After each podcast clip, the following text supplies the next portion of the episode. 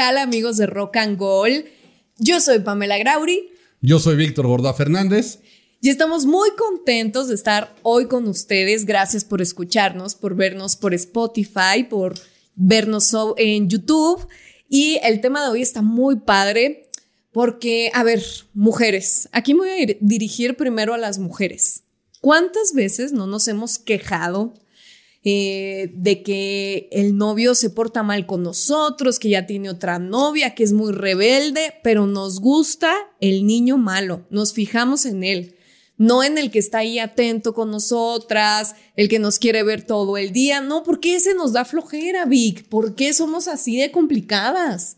Híjole, Pam, esto me gustaría habérselo preguntado a todas las novias que no me pelaron, a todas las mujeres que no me pelaron, que cuando yo iba y les decía, hola, ¿cómo estás? Me mandaban al carajo y estaban con el bad boy más bad boy de todos los bad boys habidos y por haber. Entonces, por desgracia, por desgracia, yo siempre me porté muy bien en todos los aspectos, siempre he sido una persona impecable en mi comportamiento. y como no tengo nada de, de bad, perdón, no, no sé por qué diablos, y es más, ya que lo preguntas, yo también quisiera saber por qué les gustan los bad boys, cuando supuestamente al final siempre nos han dicho que la atención y que procura y este trátala bien, etcétera, etcétera, es lo que les gusta. Y luego hasta uno que quería con alguna niña o alguna mujer y que le podías haber ofrecido eso que supuestamente están buscando, la andas viendo ahí arrastrándose y este, pegando en las banquetas por todos lados, sufriendo de desamor por culpa del bad boy. Pero la verdad es que tiene un gran fondo en cuanto a cuestión de percepción y de imagen. Siempre lo malo, siempre lo prohibido, siempre lo rebelde, tiene su grado de atención y de gusto de atractivo, ¿no? Exactamente. Es como más atractivo para nosotros. Incluso ve la novela esta de Rebelde, cómo pegó y era, fue un himno de mi generación. Bueno, ah, está más chiquita. no eran rebeldes, no inventes. No, pero, pero el himno, el himno de la canción principal. Ah, y bueno, soy rebelde Y me queda claro que las chavitas a esa edad, a los 14, 15 años, y se sentían realmente rebeldes. No, no, no, rebeldía, rebeldía en serio. Los que conocemos y los que hemos visto, Pam. No, rebeldía, rebeldía, mi historial de desamor ahí, esos son rebeldes. Eso sí está para llorar, pero no lo vamos a sacar aquí porque no, me quiero exponer. Estamos hablando de los bad boys. De los bad y boys. El mundo del entretenimiento y el mundo del deporte está lleno de bad boys. ¿Por qué tienen su encanto? Como bien dices. Uno, quisiéramos saber y repetimos. Y la otra es justamente por eso, porque llaman la atención y rompen las reglas o rompen lo establecido o rompen lo que siempre nos han dicho que debe de ser. Y es cuando justamente el atractivo crece. Ahora, ¿es lo mismo con las bad girls? Eso te iba a preguntar. A, ver, ¿a ti te gustan las chicas malas? ¿O te gustaron? No, no, no, es que yo digo que yo me porto muy bien y soy bien sacón. Entonces, bueno, bueno, cuando me encuentro, cuando, no, no, deja tu casa desde antes. Yo siempre me he portado bien, fam. Yo siempre me he portado bien. Y si no, es más, no hay nadie que pueda decir nada. Bueno, pero te pudiste haber portado bien con una chica mala. No, sí, sí, sí. Pero justamente yo le daba mucha flojera a la chica mala. Pero te, o sea, te atraían, La chica mala quería malo. No, por supuesto que sí, vamos. O sea, evidentemente. ¿Qué es lo que te atrae de una chica mala a ti? ¿Por Híjole. Híjole, es una pregunta muy difícil. Como dices tú, yo creo que también es una cuestión de época y de edad, ¿no? Y también es, es recíproco. Yo creo que cuando tú conoces a alguien que hace lo que tú no puedes, un poco sí te llama la atención el, híjole, es que ella sí puede o él sí puede. Y ahí es cuando empieza ese tipo como de atracción que puede ser desde una atracción real o hasta guajira o hoy, este, hoy por hoy, este, no sé, este, que se vuelve un tipo de crush o yo qué voy a saber. Fatal, ahora sí una atracción fatal porque lo ves a gente es peligrosa. Pero es porque llama la atención eso, o sea, llama la atención. Y ahorita estamos hablando de personas, ¿no? Y de relaciones y de los bad boys como tal. Pero también cualquier cosa que esté prohibida llama la atención. Acuérdate tú cuando eras chica, basta que te dijeran, no abras esa puerta para que te dieran ganas de ir a hacer qué. Claro, abrirla. De abrirla. Oye, pero yo creo que tú diste en el punto creo que también es un tema muy de edad, ¿no? De juventud, de...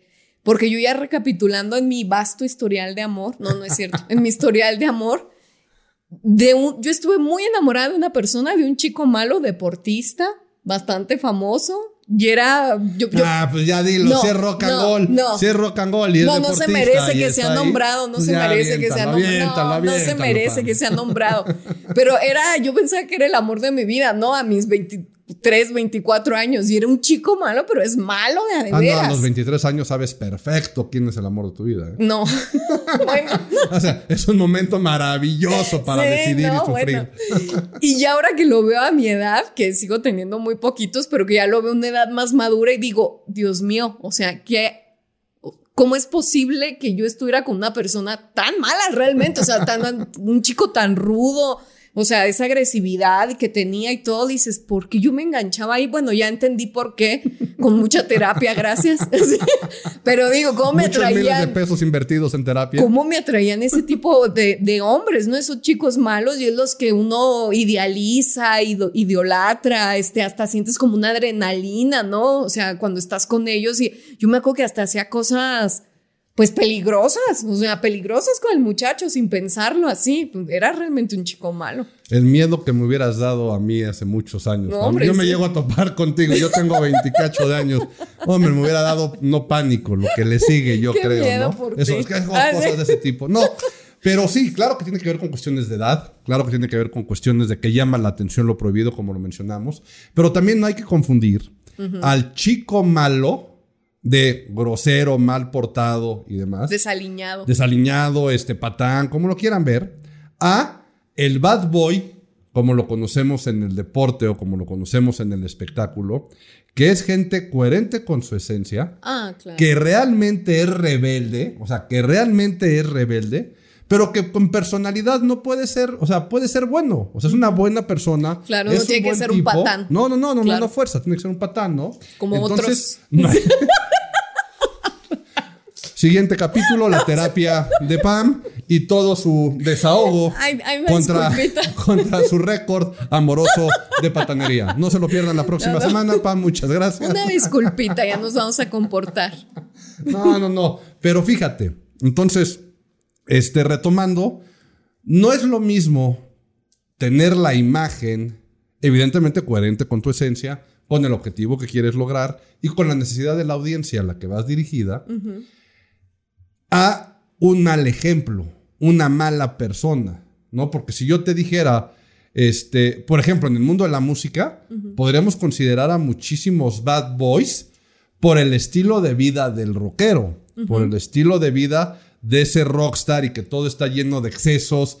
Pero ahí la, la desgracia es que realmente son personas enfermas, Oh, personas adictas, claro. exactamente, con alguna adicción, que hace que hagan cosas malas, pero no son bad boys, ¿no? En el rock hay muchísimos, o sea, sí hay, sí hay rockeros este, que son considerados bad boys, pero la verdad es que hay muchos que hoy por hoy podríamos considerar, y no hace falta que nos metamos muy a fondo, pero este, la gran mayoría de los del Club de los 27, expliquemos un poco qué es el Club de los 27. Pues han sido artistas, principalmente, que se han muerto a la edad de los 27 años, ¿no? Y hay muchísimos, o sea, la lista es interminable, unos rayan, otros no, pero la lista es interminable y es justamente todos ellos músicos, cantantes, que en su mayoría por una cuestión de adicción y o de excesos,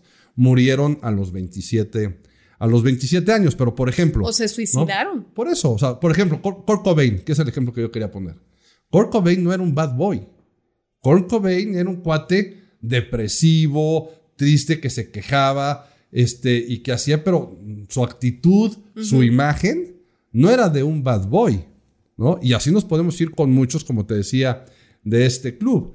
Pero donde más sobresalen, ahorita vamos a regresar a la música si quieren y vemos algunos ejemplos que yo sí podría poner como Bad Boys o tú también los que pudieras este, poner ahorita, Pam. Pero por ejemplo en el deporte, y algo que a mí me ha gustado mucho, es por ejemplo en el medio del tenis. Ah.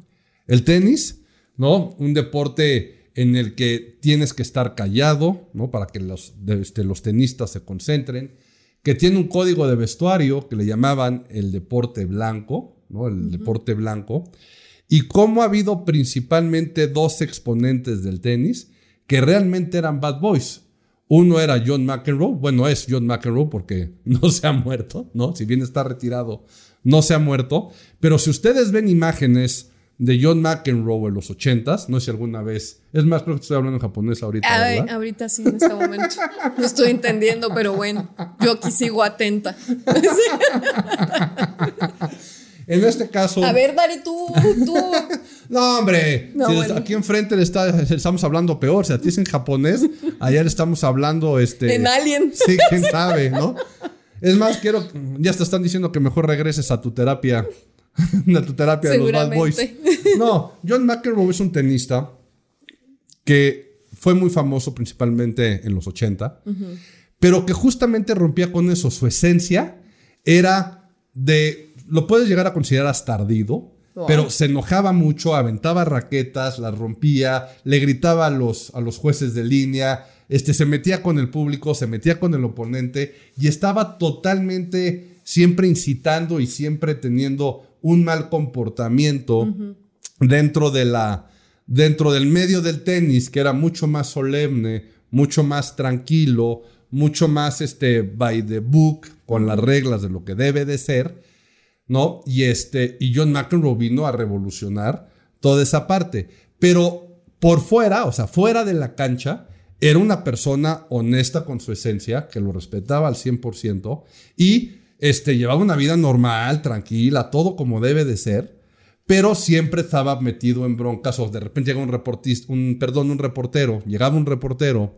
y le picaba la cresta y a lo mejor se le iba a los golpes o contestaba porque era una, o sea, era una persona muy, muy reactivo y ese era un verdadero bad boy, al grado que hace algunos años la referencia que voy a dar de la película es muy mala y mucha gente a lo mejor aquí dirá, híjole, no es posible que dé este tipo de referencias Víctor en cuanto a cine.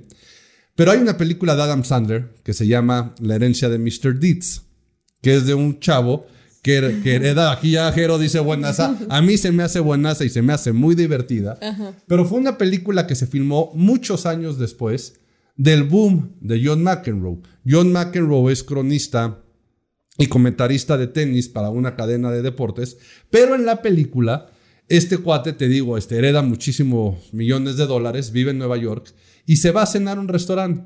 Y resulta que de repente voltea y se encuentra a John McEnroe en su papel de John McEnroe. O sea, él sale de John McEnroe en, la, en la película y se van de fiesta, ¿no?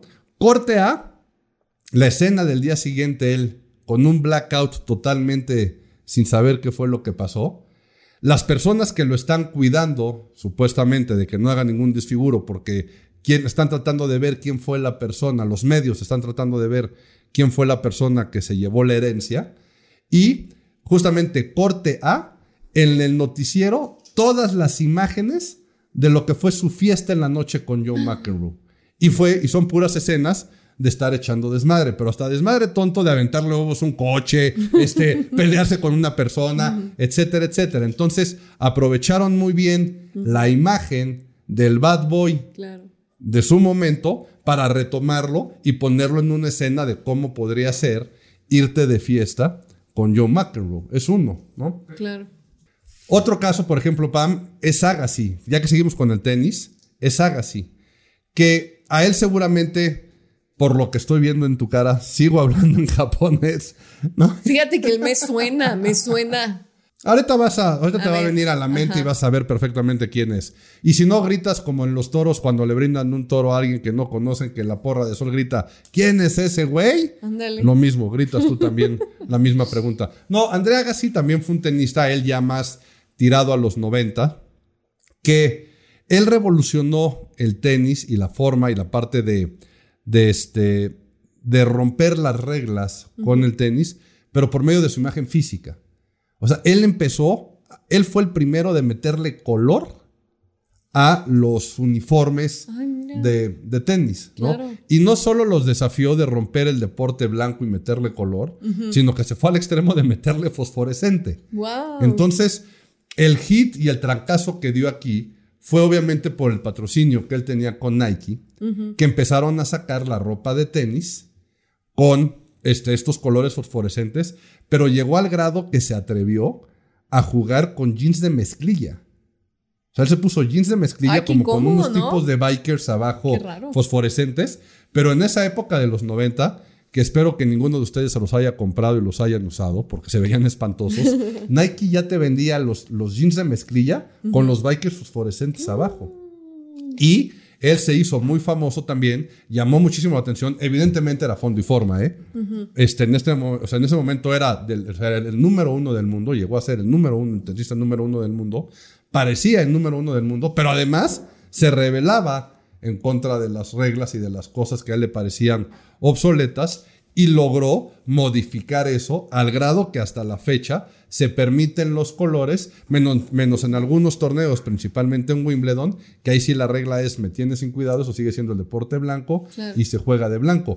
Pero eso, e, él se casó, por ejemplo, con, con Brooke Shields. Él estuvo casado, él estuvo casado con Brooke Shields y también retomando un poco lo que hemos hablado en otros capítulos, también hubo una relación ahí de estar juntos. No, no, tanto tormentosa, pero que las imágenes se juntaron y de Bruce Shields de ser un sex symbol y él como el bad boy y demás, también como, como se fue dando y no acabaron, y no acabaron tampoco este, muy bien que digamos, pero casos como esos en el deporte hay muchísimos. ¿Hay alguno a ti que traigas ahí por...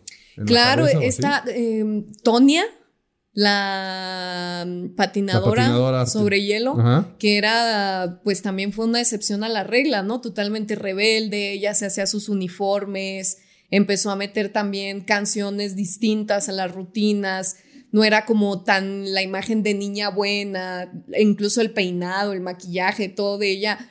Como ella venía de un estrato social distinto, pues su percepción de belleza y estética era distinto y a pesar de ser muy buena patinadora, pues eso como que chocaba, ¿no? En los ochentas, noventas, que, que ella fue cuando, cuando se hizo una estrella, pero también era una chica mala. Sí, sus movimientos, todo eran como muy notorios de chica mala. Y también era una mala persona, hombre. Por si no han ah, visto la película, véanla. no, eso ya es otra cosa. Y en este, caso, en este caso entra como una bad girl. Pero fíjate qué curioso, ¿no? El fútbol podría estar lleno de bad boys, ¿no? Ahora bien, yo es en el medio en el que menos impacto veo que tienen, porque la realidad es que no son bad boys, o sea, muchos son cuestiones de este escándalos de mujeres, escándalos, igual en el fútbol americano, ¿no? Este escándalos de alcohol, adicciones, etcétera. Entonces, eso a mí es lo que yo considero que no los hace un bad boy. Pero, por ejemplo, los más considerados como bad boys, que ya dijimos, es en el tenis, y por lo general brotan también en otros deportes, que son un poco más de reglas, de protocolos y demás. Hay un golfista que se llama John Daly, que fue campeón, o sea, él ya tuvo dos campeonatos, o ya ganó dos Masters, mejor dicho, o sea, ya, él ya ganó, ya llegó a ser de los, de, los mejores jugadores que hay, pero si tú lo ves, rompe completamente con la imagen de un golfista, ¿no? Es una persona con una barba muy larga, con sobrepeso, tiene 56 años si no, si no me equivoco, pero fíjate qué chistoso. Él, si yo te digo a ti cómo luce una persona o un, o un golfista profesional, ¿cómo te vendría así a la cabeza? O sea, ¿te vendría así la imagen realmente de un bad boy? ¿O qué te vendría a la para cabeza? Nada. Pues una persona como tú. Güerito, blanquito, pudiente, de clase. No, jugador profesional, jugador profesional, ya dije. Pues sí, un jugador profesional de gol. Ok. Ese es el estereotipo, Vic, ¿sí o no? No, estoy de acuerdo, para que vean todos cómo sí me porto bien. Pam sabe perfecto cómo me comporto, cómo hago las cosas y demás. O sea, por eso yo nunca hubiera sido ni seré un bad boy. Pero justamente tiene razón, ¿no? Es este, la camisa, perdón, la polo de tal forma, el pantalón de tal forma, tiene que seguir tan reglas, este en silencio y demás. John Daly declaró que él tiene tres gustos en la vida y que el tercero es el golf. ¿Ok? Ven a la cara que estás poniendo. ¿Sabes cuáles son los otros dos? Ay, qué miedo. el alcohol y las mujeres. Sí, pues sí. Ok, el alcohol y las mujeres.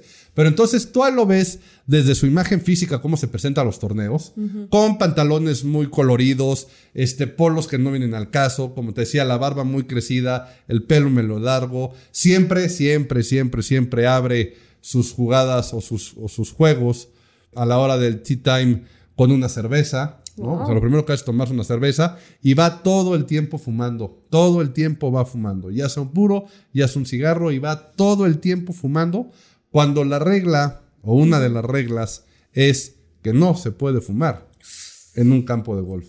Y a él siendo la PGA y el número uno de los torneos y la crema innata de lo que quieras y el campo más sangrón, como bien dijiste, del mundo y con este estereotipo, él es el chico malo del golf. Entonces, yo creo que en cuestión de imagen, así es como se perciben, porque además, por eso llaman la atención de la gente. Eso te iba a decir, destacan. Exactamente. Y casi siempre logran hacer un cambio en algo. A veces hasta para bien, muchas veces es hasta para bien, ¿no? Como bien dicen, como, hay esta oveja negra de la familia, la oveja negra del deporte, la oveja negra del equipo pues es el que, el que resalta, el que destaca o el que logra hacer un cambio significativo en las reglas, por ejemplo. Y en el que muchas veces también la audiencia pone la atención en él y empieza a jalar o empiezan a atraer a otro tipo de público.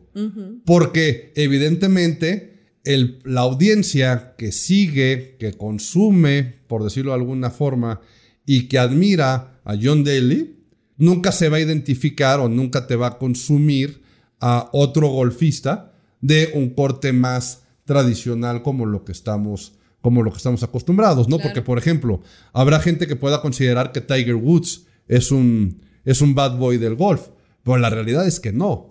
No, o sea, la verdad es que este, Tiger Woods ha tenido muchos problemas, este, tanto maritales o de pareja, o también accidentes muy graves, pero también por culpa de otro tipo de, pues, de adicciones o de gustos que no lo hacen un bad boy. Tú ves cómo se conduce Tiger Woods ante la prensa, en los torneos y demás, y lo hace como lo que se está esperando de un, de un este, jugador profesional de golf, cosa totalmente contraria a Daly, ¿no? Como te decía, que rompe con todo eso. O en el básquetbol, y aquí sí lo tienes que conocer a fuerza, a fuerza, Dennis Rodman. No, no te creas. ya me voy, pues. no, no. no. O sea, ¿qué percepción tienes de Dennis Rodman?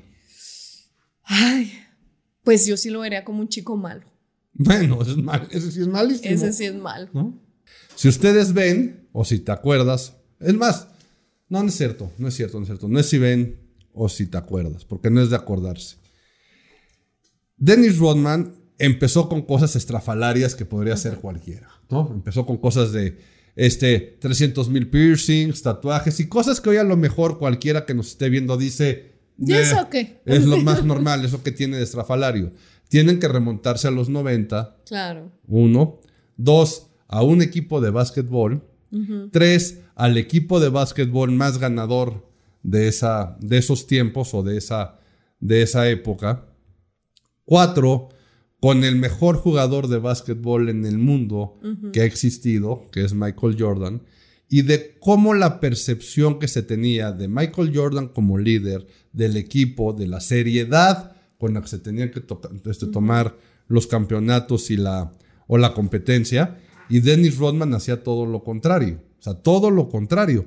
Pero si has visto o si ven la serie de The Last Dance de Michael Jordan, él cuenta la anécdota de cómo en época de finales, teniendo partidos para definir el campeonato, Dennis Rodman se iba a Las Vegas a festejar, no se aparecía o pedía vacaciones de tres días a medio día de jugar la final, y Michael Jordan tenía que ir a Las Vegas a despertarlo, a levantarlo y decirle, órale, nos vamos a, nos vamos a jugar. Y luego su carrera, tanto como jugador activo, como ya en el en el retiro, también siempre se fue dando por esos, por esos este, escándalos y por toda esta cuestión estrafalaria que hacía de Bad Boy y demás, al grado que seguramente han visto todos la fotografía de él vestido de novia. Ah, él se vistió de novia para presentar su libro, que por cierto fue una estrategia que le copió a otra persona que hizo lo mismo para presentar también un libro.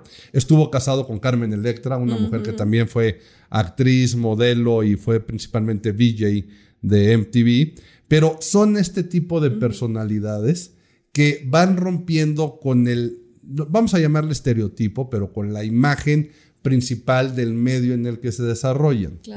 Si traemos esto a México, que si bien no es un bad boy como tal, pero que a mí me gusta meterlo por cómo rompió las reglas y cómo lo hizo, y aquí sí, no hay forma, Pam, de que me vuelvas a contestar quién es ese güey, Jorge Campos. Es justo él te iba a decir de cómo revolucionó el tema de los uniformes, que también metió colores fluorescentes, ¿no? a, los guantes, todo. Y hasta la fecha es recordado, él por eso. Seguirá, o sea, es recordado y seguirá siendo recordado porque justamente hizo eso. O sea, si bien él no es un bad boy porque no es que se comportara mal en la cancha, pero rompió las él rompió reglas. Él rompió reglas. Por ejemplo, tuvo un problema fuerte con el patrocinio del uniforme de la selección mexicana. Sí, por ese tema. Porque él hacía sus propios uniformes, la selección tenía un contrato con una marca, pero él tuvo que forzar a que la marca le hiciera los uniformes que él quería. Para poder jugar porque no lo iba a hacer. Él es muy genuino. O sea, es una persona que es muy, muy genuino. Y el otro día justo vi un meme de él. Ya es que es comentarista de Azteca, me parece. Eh, narrando con su camisa y todo. Y trae unos guarachitos así muy, muy sencillos. Eh, de sencillitos no tiene nada, o sea, porque de hecho, de hecho, este. Valenciaga, ¿no? Sí, exactamente, de sencillitos no tiene nada, pero así se maneja. O sea, en la parte de, su imagen física, siempre trae chanclas. Sí, que siempre trae muy curioso se ve. Es raro, es raro verlo con zapatos, ¿no? De hecho, se burlaban sus mismos compañeros en alguna transmisión que vi hace poco, en el que le, le otorgaron un doctorado honoris causa y sí se presentó. Con guaraches. No, no, al revés, se presentó con zapatos. Ah. Pero decían, es la única ocasión que verán al inmortal, así le apodan ellos, ¿no? Es porque al final del camino así será, ¿no? Su imagen es inmortal, o sea, la imagen de Jorge Campos es inmortal, que era la primera vez que se ponía zapatos. Pero aquí ya no vamos a entrar a cuestiones, digo, de protocolo y demás, pero si bien no es un bad boy, él movió muchas cosas y rompió la forma del sistema de juego. O sea, es más el simple hecho de ser este portero y delantero al mismo tiempo y jugar las dos posiciones, hizo que llamara la atención y evidentemente ya la cuestión de los uniformes, pero por eso es por lo que también destacan más. Hay alguien que se identifica con esa audiencia, hay alguien que consume a esa audiencia y que le gusta y por lo tanto penetra y sostiene su reputación en el tiempo. Y cómo a veces nos gusta identificarnos más con esa gente, o sea, por ejemplo, cómo a veces a artistas les crean esta imagen como rebelde, de chica o malo, chica mala intencionalmente para que sus carreras despeguen como a la pobre Britney Spears, ¿no? Que desde muy chiquita como que la sexualizaron, la pusieron de niña mala, de chica mala, la hicieron crecer como que muy rápido con esta imagen para que tuviera más atención y como si su vida también se volcó con esa imagen de, de una bad girl Sí, pero eso también fue por causas de la, de la situación, ¿no? Porque ella viene a ser de, o sea, Britney Spears realmente al principio la posicionan como la, la niña de la puerta de junto, ¿no? O sea, como una niña cualquiera que podría este, estar ahí. Ella venía de, ser una niña Disney, ¿no? Buena, mona y demás. Las, mismas primeros, o sea, los mismos primeros discos la, la ponen tierna, tranquila, etcétera, ¿no? Pero sí llega un punto en el que quieren romper con ese, esa imagen que se había creado de ella, evidentemente ella también trae en su esencia algo de rebeldía. y los malos manejos también, ya la metida de todo el rollo con el papá y demás, este, hacen que pase esto, ¿no? Pero en la gran mayoría de los casos, cuando una imagen es fingida, cuando una imagen no es de verdad y te quieren posicionar o quieren posicionar a alguien malo o alguien como el bad boy o en este caso la bad girl, pero no es de verdad, no está en su esencia, no tienen éxito, o sea, no penetran. La realidad es que todos al final del camino sí tienen algo de malo, aunque te des cuenta que es gente normal, ¿eh? Claro. Mira, ya que mencionas casos de este tipo, por ejemplo, están el caso de Ozzy Osbourne, ¿no? Ozzy Osbourne, este, Ozzy Osbourne crea todo un mito en torno a él, ¿no? Primero con Black Sabbath, y luego con ya él como solista, pero de cuestiones de este medio obscuras, diabólicas, este, cuestiones satánicas y todo este tipo de, de rollo que siempre ha tenido el heavy metal encima, ¿no? Y se crea esa imagen de malo, o sea, era un bad boy en serio, o sea, ese sí era profesional, cualquier bad boy que le pongan ahorita es un niño en pañales, ¿no? Historias de él hay muchísimas. Del murciélago, él es el del murciélago. Exactamente, ya que la mencionas, él en el escenario, pero fíjate qué chistoso, no sé si, este, si te sepas esta parte. Él en el escenario mordía y les arrancaba la cabeza a murciélagos, pero eran murciélagos de plástico. Ah. Eran murciélagos de plástico y era toda esta parte del show con cápsulas de sangre para hacerlo muy malo y demás. Pero ahora, si es un hecho, ¿eh? y aquí en este caso van a decir, Víctor, estás contradiciendo lo que dijiste, porque algo que tenía Ozzy Osbourne eran problemas de adicciones. Oh. Sí, pero además de esos problemas, el cuate estaba loco y se portaba pésimo, mal, mal, mal, pero en serio. Este, pero una vez en un show, le avientan un murciélago de verdad. A ver, ¿cómo te lo No, él cree, él cree que es uno de, utilería, uno de plástico de los que están ahí. Le arranca la cabeza y le arranca la cabeza de verdad al murciélago. al grado que lo tienen que ir a vacunar contra la rabia y con todo y demás porque se metió en un problema muy fuerte. Hay una película que si bien no, este, no tiene nada que ver directo porque es la película o el libro, todo parte del libro que se llama The Dirt, que es la biografía de Motley Crue y que está la película basada en ese libro en Netflix, cómo Motley Crue se echa una gira con Ozzy Osbourne y Ozzy Osbourne sale en muy mal estado este, al hotel, a la alberca del hotel y no se le ocurre otra cosa más que primero Hacer, no, primero hacer pipí en la alberca. O sea, primero hacer pipí ahí enfrente de todos y demás. Y no contento con eso, ve pasar a un grupo de hormigas Mm. Por enfrente y no se le ocurre otra cosa más que agarrar la línea de hormigas e inhalarla. Ay, no, yo pensé que él iba a prender fuego o algo así. E inhalarla, ¿cómo va? Y como esos detallitos hay miles. Que te digo, si le rascamos a todo el mundo del rock, este, del heavy metal ahí van a estar, ¿no? Oye, Madonna. no es. Madonna, por ejemplo. Madonna es una chica mala Madonna toda la vida. Es una chica mala. No estamos hablando ahorita de los bad boys y demás, pero sí, Madonna rompió con todo. Con todo. Madonna rompió en su momento, este, se metió con todo el mundo que se. o sea, cualquier persona o cualquier grupo que fuera vulnerable de meterse con él, Madonna se metió. Y rompió las reglas y por eso también Madonna se volvió quien es, ¿no? Pero regresando al tema de Ozzy Osbourne también, este en los noventas, finales de los noventas, dos miles, sale el, reality show de MTV de The Osbournes. Y ahí la gente podría decir, no manches, este, Víctor, ¿cómo dices que era malo? Tú lo ves ahí ya con su familia y Sharon su esposa y hace lo que quiere y es todo tranquilito y vaya a ejercicio y este, le digo, sí, pero uno ya lo agarraron cansado. Claro. De entrada. De entrada ya lo agarraron ya, cansado. Se comió todos los murciélagos. Que es el mismo caso de Gene Simmons de Kiss, ¿no? Lo que él, o sea, lo que él ah, muestra en su reality show con lo que él era y cómo agarraba o cómo este, conectaba con la audiencia y cómo llegó a tener la cantidad de novias que tuvo y de mujeres que tuvo, realmente era por toda la historia atrás del mito de Gene Simmons. Misma cosa que hizo Ozzy Osbourne, pero que demuestran al final del camino que ser un bad boy no está peleado con ser una buena persona, ¿no? Y en los reality shows por eso decían, no, pues se me cayó el, se me cayó el ídolo, ¿no? Es que yo tenía aquí la imagen del rockero, y yo hasta me quería portar igual que él. Y resulta que es una persona que va al súper, este, tiene su perrito y este, corta el pasto de su casa. Pues sí. Y súper buen esposo, ¿no? Que no son mujeriegos. No son mujeriegos y ahí están. Y demás, y que rompieron. Y los que tienen la imagen contraria son unos hijos de la fregada. Puede ser, ¿no? Puede que esos sí son bad boys. Pueden ser que sí son bad boys, aunque también.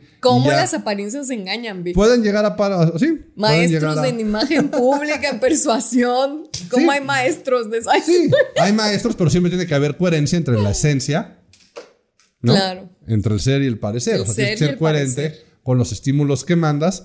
Y te digo, podemos seguirnos, ¿no? Este es el caso de Charlie Sheen, que ese también era un súper bad boy, ¿no? O sea, este, todas las broncas que tuvo y cómo tuvo que dejar la serie de Two and a Half Men, etcétera, etcétera. Ah, Entonces, en el medio del entretenimiento siempre va a haber, pero realmente este, el chiste y la diferencia de un bad boy es cómo es alguien que se identifica con alguien más, ¿no? En este caso un bad boy con las mujeres y que siempre les va a gustar.